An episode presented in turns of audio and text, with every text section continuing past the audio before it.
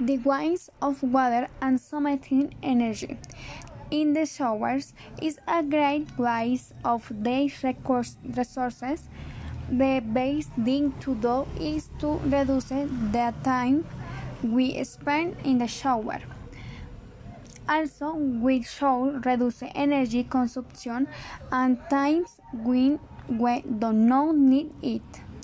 For example, when our laptop or cell phone is charging and we do not disconnect the charger from the power, our charger continues consuming. Let's love and take care of our natural resources.